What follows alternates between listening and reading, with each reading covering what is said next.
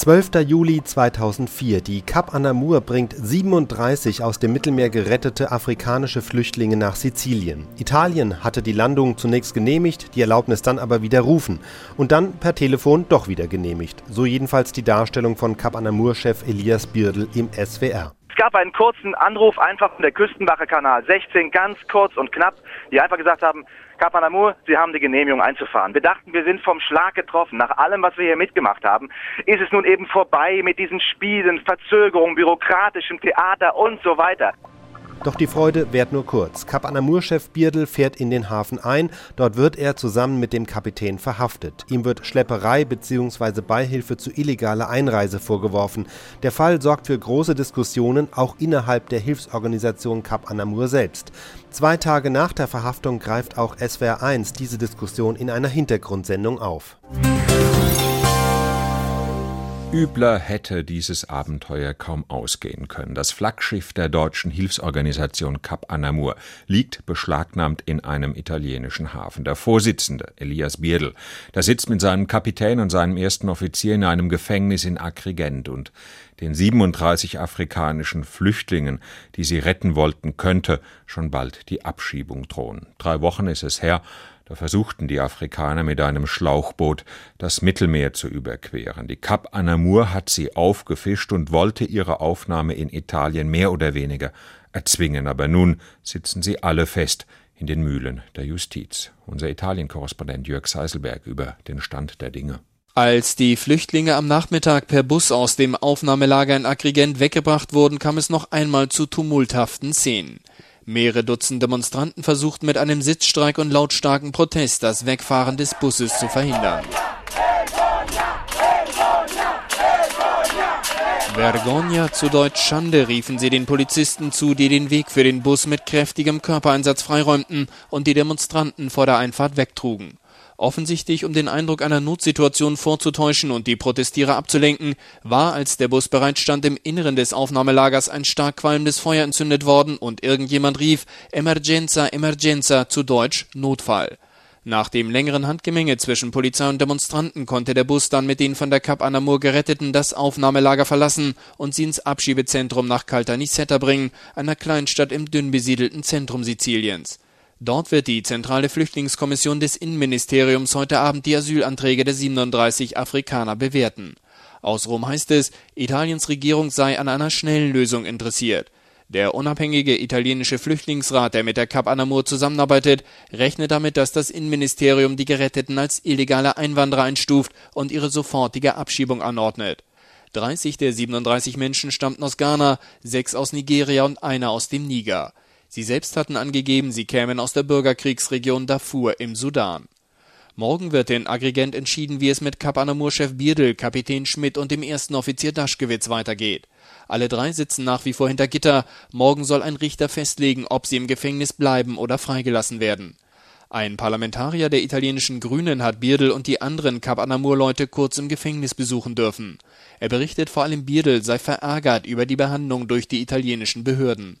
Nach italienischem Recht dürfen die Festgenommenen bis zum Haftprüfungstermin kaum Kontakt mit der Außenwelt haben, auch Gespräche mit ihren Anwälten oder Verwandten sind verboten der Fall Cap Anamur macht jetzt weltweit Schlagzeilen. Die Frage ist eben nur, ob es der Sache auch dient, wenn eine Organisation immer spektakulärer auftritt. Dieses Flüchtlingsschiff, die Organisation und die Leute, die dahinter stehen, die waren lange Zeit sowas wie Kreuzfahrer für die Menschlichkeit. Cap Anamur hat Zehntausenden Flüchtlingen das Leben gerettet, egal ob auf hoher See oder in Afghanistan, in Somalia oder Angola. Und der Mann, der ein Vierteljahrhundert lang hinter Kap Anamur stand, ist Rupert Neudeck. Er hat immer Wert darauf gelegt, die weltweite Flüchtlingsnot zum Thema zu machen, nicht sich selbst oder seine Organisation. Herr Neudeck, nun wird Kap Anamur und ihrem Nachfolger Elias Bierdl plötzlich vorgeworfen, er habe sich und die Sache etwas zu spektakulär in Szene gesetzt. Trifft Sie das als Gründer von Kap Anamur? Also selbst wenn ich jetzt nicht mehr vereinsrechtlich Vorsitzender bin und auch gar keine Position mehr habe bei Kapanamur, bin ich natürlich besorgt um den Ruf meiner Organisation, der ich bis an mein Lebensende verbunden bin. Und deshalb trifft mich alles, was Kapanamur betrifft, natürlich. Und ich bin aber dennoch fest davon überzeugt, dass wir jetzt erstmal alles tun müssen, um die drei Leute in Italien aus dem Gefängnis zu bringen, um dann in Ruhe, abseits von allem Aktualitätsterror, darüber zu sprechen, ob es möglicherweise auch Fehler gegeben hat dass Flüchtlinge gerettet werden. Ich glaube, dagegen hat überhaupt niemand etwas gehabt, aber dass letztendlich das Ganze dann sozusagen zu einer äh, spektakulären humanitären Aktion ähm, aufgeblasen wurde. So wurde es jedenfalls von vielen gesehen. Ähm, das hat eben Kritik erregt. Wo sehen Sie eigentlich die Fehler, die gemacht wurden auf Seiten von Kap Anamur? Also es ist immer ganz wichtig gewesen, alle 25 Jahre, dass man die eigene deutsche Bevölkerung, die zu großen humanitären Taten in der Lage ist, dass man die immer für eine Aktion vorher gewinnt, nicht hinterher, nicht während der Aktion selbst.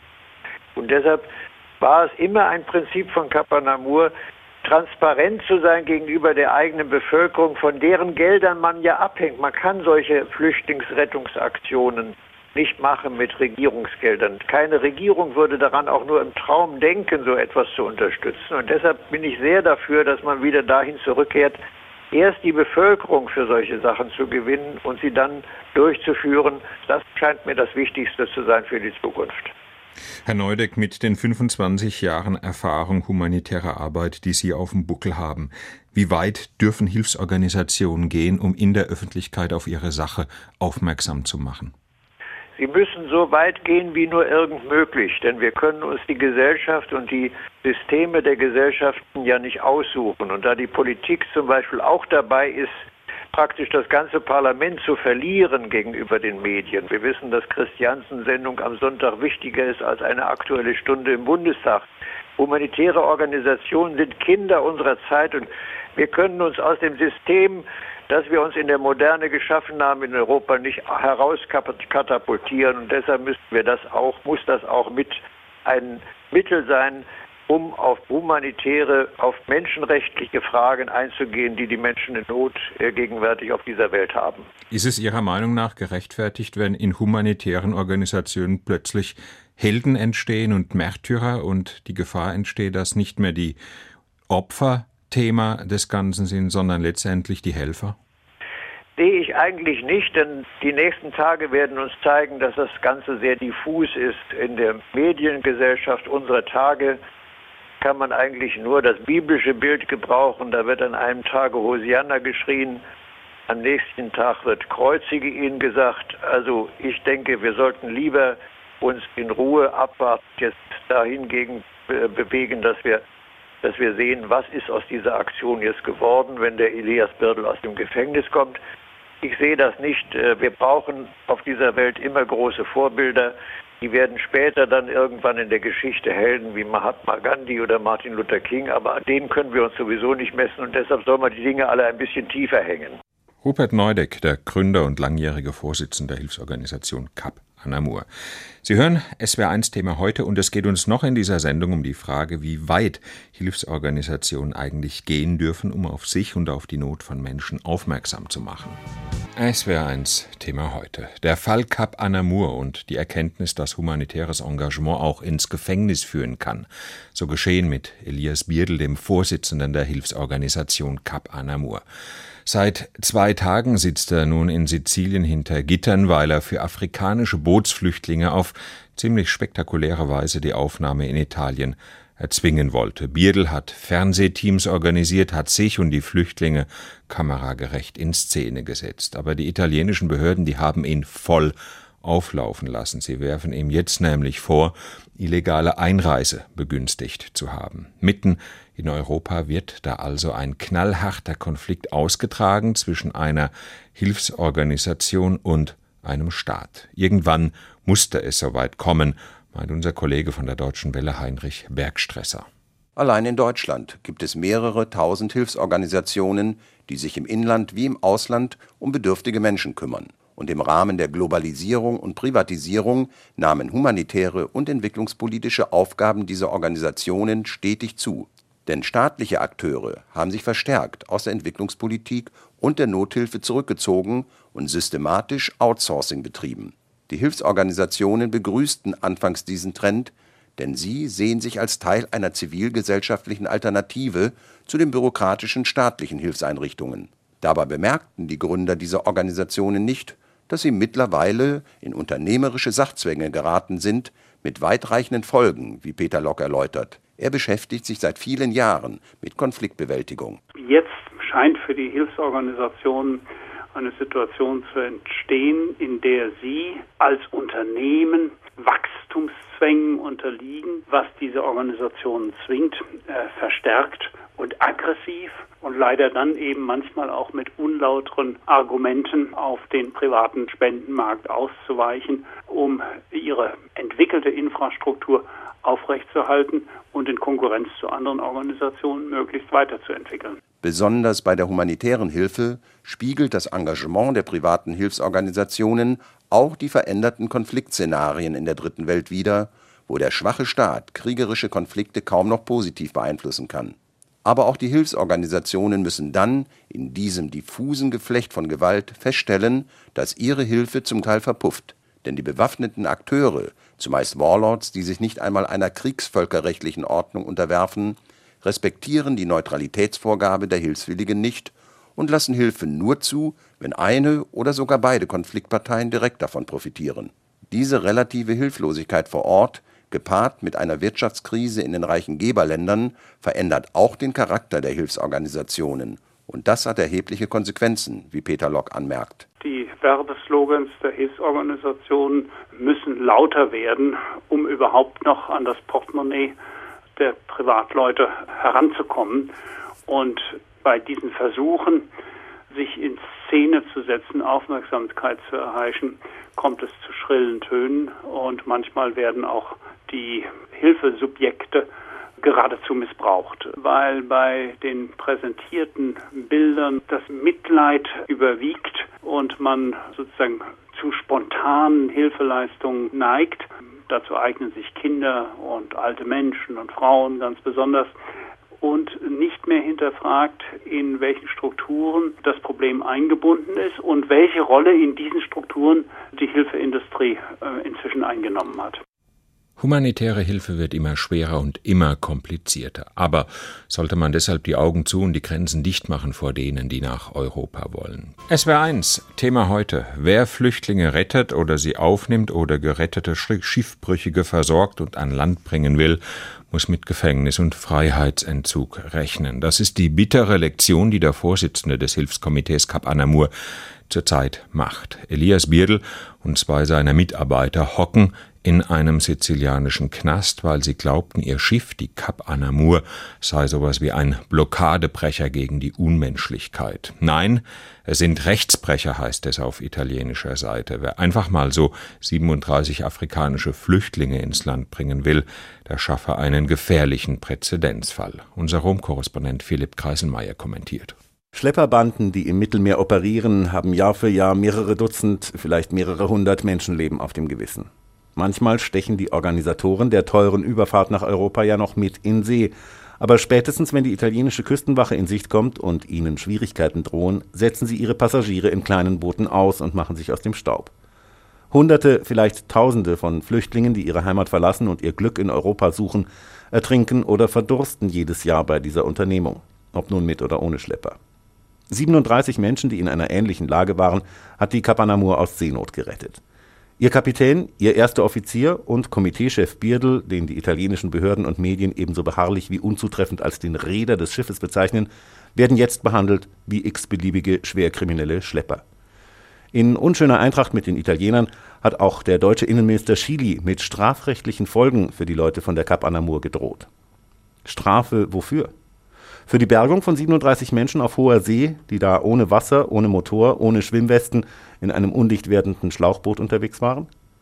Dafür, dass die keine Pässe dabei hatten, sodass nicht klar war, ob sie aus dem Sudan kommen, was Birdl nie behauptet hat.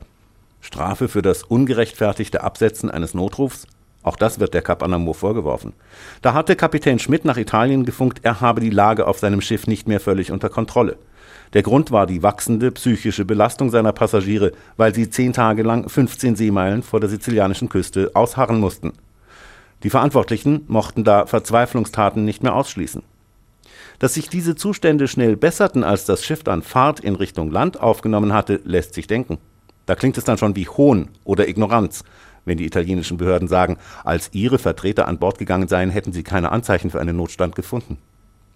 Oder ist es strafwürdig, dass das Schiff nicht sofort Kurs auf Gibraltar genommen hat, um an Portugal, Spanien, Frankreich, Belgien und den Niederlanden vorbei zur deutschen Küste zu fahren?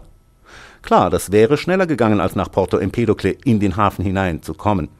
Aber das konnte man ja am 20. Juni noch nicht wissen. Übrigens, selbst wenn die gegenwärtige Reise der Kapanamur in der Absicht angetreten wurde, Schlagzeilen zu machen, es handelt sich um eine ehrenwerte Absicht, es handelt sich um wichtige Schlagzeilen. Es kann ja wohl nicht sein, dass es eine Heldentat ist, Boat People vor Vietnam zu retten, aber ein Verbrechen, Verdurstende aus dem Mittelmeer zu fischen. Zugegeben, Bierdl ist ein Medienprofi. Ein Gutteil seiner Arbeit auf der Kapanamur bestand im Interview geben. Dass er das beherrscht, bedeutet noch nicht, dass er recht hat.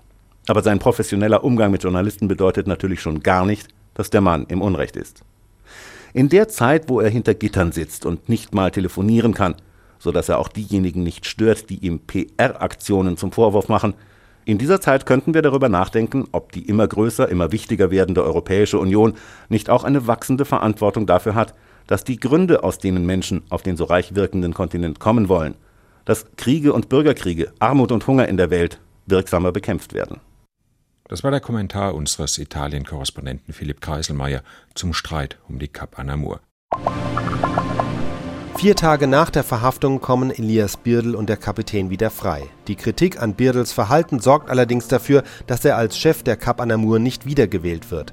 Gleichzeitig muss er sich vor dem Gericht im sizilianischen Agrigent verantworten. Die Staatsanwaltschaft fordert vier Jahre Haft und eine Geldstrafe von 400.000 Euro.